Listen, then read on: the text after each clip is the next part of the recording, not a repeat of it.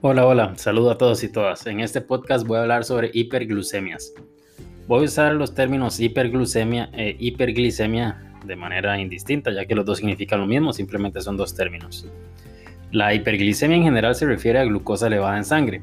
La mayoría de, veces esta pues, hiperglicemia no va a ser una emergencia, ya que de hecho todos los diabéticos tipo 2 por ser diagnosticados en algún momento tuvieron que cursar con, con una hiperglicemia considerable.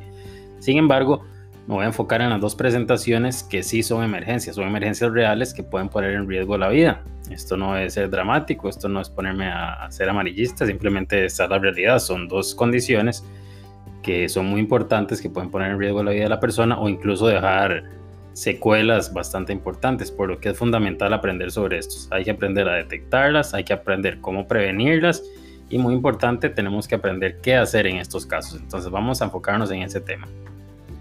En cuanto a estas dos presentaciones, pues está la que se llama cetoacidosis diabética. Esta es más frecuente en diabetes tipo 1. De hecho, por general, los diabéticos tipo 1 debutan con lo que es cetoacidosis diabética. Y la otra sería el estado hiperosmolar hiperglicémico. Esta va a ser más frecuente en diabetes tipo 2.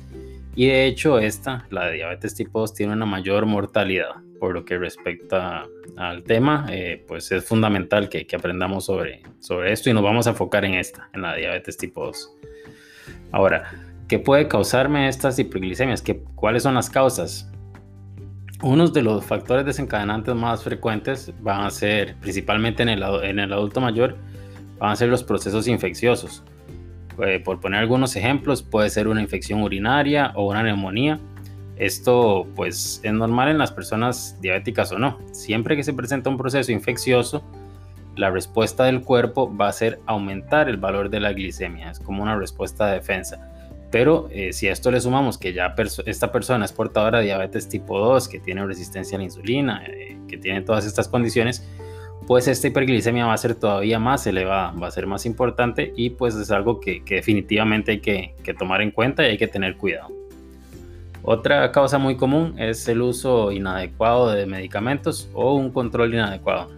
Muchas veces las personas suspenden ciertos medicamentos por muchas causas, por ejemplo por miedo, por efectos adversos o por cualquier otra causa sin dar aviso respectivo a su médico, al médico que está encargado de su caso. Desafortunadamente, suspender súbitamente estos medicamentos se va a predisponer a que se descontrolen estos niveles y escalen sin darse cuenta hasta que ya sea un poco tarde. Otra situación común es en personas que olvidan eh, utilizar los medicamentos, como por ejemplo en personas con Alzheimer. En estas personas, pues lo ideal es que, haya alguien que esté encargado de, estos medicamentos para evitar que esto llegue a suceder. Por última, o por último, otra causa frecuente va a ser lo que es la deshidratación severa por una baja ingesta de líquidos. Esto va a ser principalmente en el adulto mayor que está bajo el cuidado de otras personas al no dársele suficiente líquido, pues la sangre se va a concentrar y la glucosa, pues es una de estas moléculas que se encuentran adentro de la sangre que se va a concentrar de manera importante y va a presentar estos niveles bastante elevados. Ahora mencionaremos un poco lo que son los síntomas de la hiperglicemia. Esto es muy importante para, para saber detectarlos. Es fundamental sospechar de, de lo que es la hiperglicemia. Esto para poder actuar a tiempo. En cuanto a lo que es la cetoacidosis diabética, la que mencioné que es más común en diabetes tipo 1, tipo 1 es una condición muy rápida. Esto, se, esto evoluciona muy rápido. En cuestión de un día o menos, ya esta persona va a estar muy sintomática y probablemente va a consultar al servicio de emergencias. Esto no es algo que se espera en varios días, como a ver qué pasa. Simplemente sucede muy rápido, los padres se preocupan y consultan emergencias. Mientras que el estado hipermolar hiperglicémico, este es el que mencioné que sucede más en diabetes tipo 2, el que tiene una mayor mortalidad, este se desarrolla más lentamente.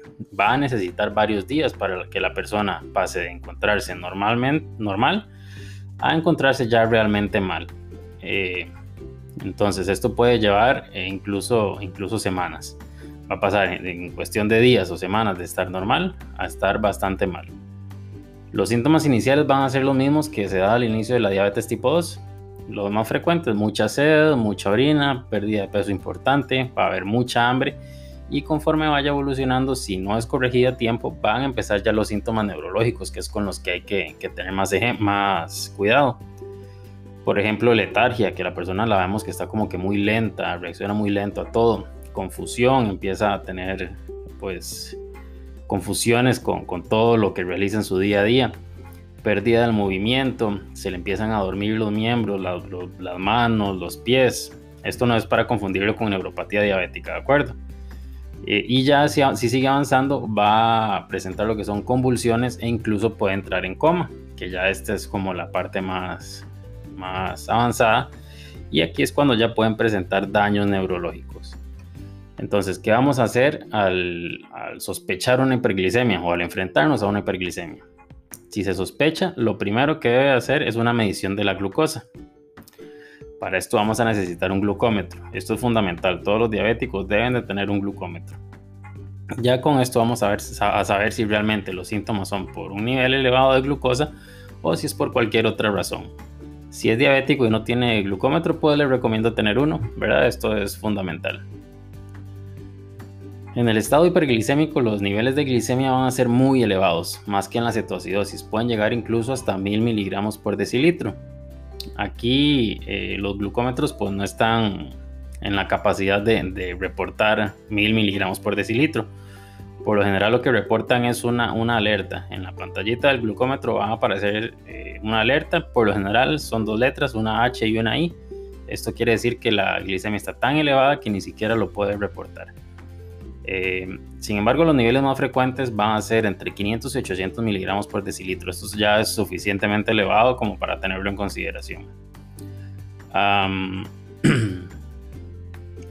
una vez que ya logra detectar esto, eh, pues debe de acudir a un servicio de emergencias, ¿verdad? No, no ponerse a, buscar en internet qué hacer eh, o ponerse a tomar algún tecito, un líquido, algo no. Si el glucómetro le está reportando HI o la alerta que le, que le entregue su glucómetro, ya esto es indicativo de, ok, está muy elevada, debo de consultar emergencias. Al corroborar que ya tiene esta glicemia elevada, también debe de ponerse en contacto con su médico, eh, ya que, bueno, pues en emergencias se le va a disminuir y todo, pero él es el encargado de su tratamiento crónico y del manejo de su condición, por lo que lo recomendable sería también eh, hacerle, hacerle saber a él para después de que se le logre disminuir la glicemia, empezar a tomar las, las medidas necesarias. Una vez que se traslada al centro médico, eh, se va a empezar a hidratar a esta persona, se le va a colocar una intravenosa, se va a poner insulina probablemente intravenosa. Y esto es muy importante porque a diferencia de la hipoglicemia, la hipoglicemia es una emergencia por, por glucosa baja, eh, pues aquí sí es necesario el, servicio de, de, profesionales. En la hipoglicemia se puede empezar con, con algunas medidas que se pueden dar en el sitio, utilizar algún gel con glucosa, utilizar algún algún confite o algo con carbohidratos para empezar a elevarla. Aquí no. En la hiperglicemia hay que bajarla y para eso se necesita un servicio de emergencias. Así que esto es muy importante. Ahora, ¿cómo, cómo podemos evitar la hiperglicemia? Bueno, la, hiperglicemia, la glicemia en general va a ser un equilibrio entre alimentación, fármacos y el ejercicio regular que tiene que, que hacer la persona. Si hay un desbalance en alguno de estos puntos puede llegar a darse una hiperglicemia, por lo que variarlos eh, no es muy buena idea. O sea, tiene que haber un balance adecuado entre alimentación, fármacos y el ejercicio. Si me pongo a variar eh, alguno de estos, voy a predisponer más a que se dé la hiperglicemia. Otro punto muy importante es la hidratación. Si tiene varios días con niveles elevados de glicemia, revise su ingesta diaria de líquidos. Es probable que esté consumiendo muchos carbohidratos, aparte de una mala hidratación por lo que revisar su, alimentación y consumir volúmenes importantes de agua todos los días va a ser fundamental y esto va a ayudar a mantener niveles adecuados. No olvide que ante la sospecha de un proceso infeccioso o efectos adversos debe de acudir a su médico, no ponerse a buscar algún, algún, alguna manera de resolverlo ahí sin, sin saber muy bien lo que está haciendo, debe consultarlo con un profesional. Espero que haya sido de valor este podcast y nos vemos en el próximo.